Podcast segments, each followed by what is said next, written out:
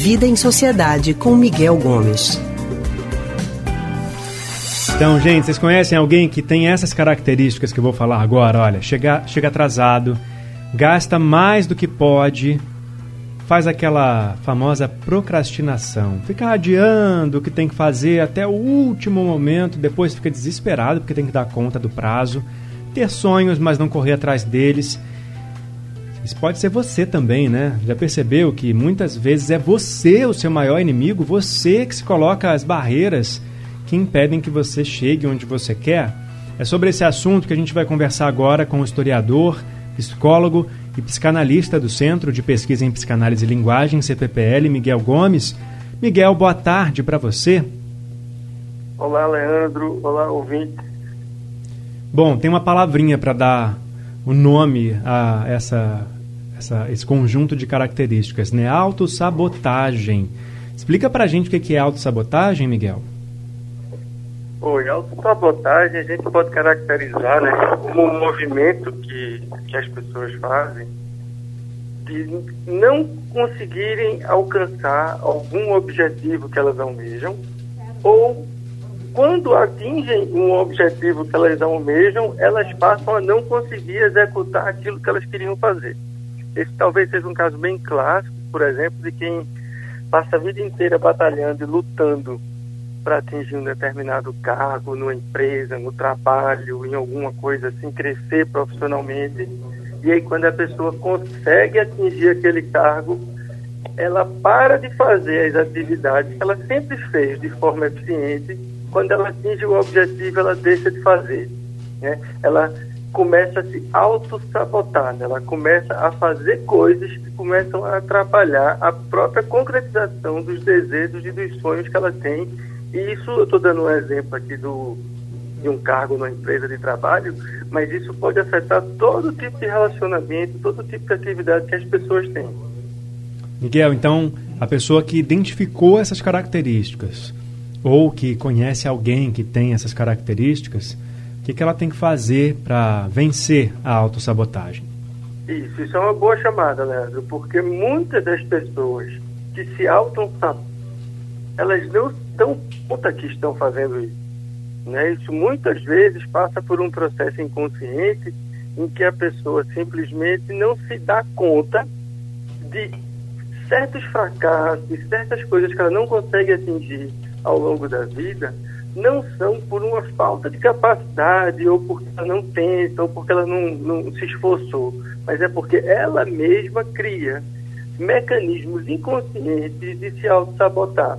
Né? São, são pessoas que, por exemplo, aqui é só um exemplo que ninguém entenda que funciona tão diretamente para todo mundo, mas imagine uma pessoa que a vida inteira sempre foi gerado muita expectativa nela porque tirava boas notas no colégio, então uma pessoa que viveu muito com esse tipo de, de pressão. De repente, na vida adulta, ela começa a fugir de certos desafios porque há sempre uma expectativa tão grande que ela faça bem feito esses, essas expectativas, essas metas, que ela prefere se auto-sabotar e não concluir e não realizar esses desafios do que correr o risco de realizar e não ser reconhecida. Então é uma auto-sabotagem bem clássica. Assim, a pessoa evita fazer as coisas para sequer correr o risco de ser é, é, criticada. Né? Então isso é um processo que as pessoas não se dão conta elas fazem isso sem perceber. Então, o primeiro passo para a gente poder enfrentar a sabotagem é a gente tomar consciência de que a gente vive dentro desse ciclo vicioso, porque isso é uma coisa repetitiva. Isso não é um evento que acontece uma vez e nunca mais acontece. Isso é algo que está recorrentemente acontecendo na vida das pessoas. Então, se dar conta de que você está dentro desta engrenagem é o primeiro passo para você conseguir sair da engrenagem você poder reconhecer, opa, peraí, eu estou fazendo isso de novo. Não, não vou não, vou fazer de uma forma diferente. E aí, para isso, essa pessoa vai precisar, na maioria das vezes, esse processo realmente inconsciente no caso dela, de alguém de fora que aponte e que ela tenha a maturidade para reconhecer essa repetição. E aí eu acho que a repetição é que é o, a palavra-chave aí, né? a gente entender quando isso começa a acontecer repetitivamente, é um sinal de que a gente está se auto-sabotando e a gente ouvir de alguém que isso está acontecendo para a gente procurar ajuda para sair dessa engrenagem. Não é um processo simples, então, não, né, Miguel? Tem que ter paciência, não é da noite para o dia que vai mudar essa, essa esse ciclo de comportamento, né? Não, não vai, porque esses ciclos eles se instalam ao longo de toda uma vida. E normalmente a gente se dá conta deles na vida adulta. Então a gente já passou 15, 20, 20 e poucos anos rodando dentro dessa engrenagem. Então, sair dela não vai uma coisa que a gente construiu em 20, 20 e poucos anos, a gente não vai sair em uma semana. Mas é, é o momento em que a gente pode dar um passo importante para sair dessa, desse ciclo vicioso nefasto, né, que impede o crescimento profissional afetivo de muita gente. Procurar um profissional, né, orientar é, a pessoa que você conhece também a fazer essa busca por um profissional, às vezes é a melhor saída também. É, porque como muitos desses processos são inconscientes, então, na maioria das vezes, você vai precisar viver esse tipo de experiência inconsciente dentro de uma relação terapêutica. Então, para sair dessa engrenagem, muitas vezes só com um trabalho psicoterápico, ou, em alguns casos, também é possível, que uma pessoa consiga sair sozinho, mas num processo de uma autorreflexão e muito forte e de um grande esforço de estabelecer certas metas, certas diretrizes para que tem que fazer alguma coisa ainda que sinta grandes dificuldades. E é muito difícil conseguir fazer isso sozinho.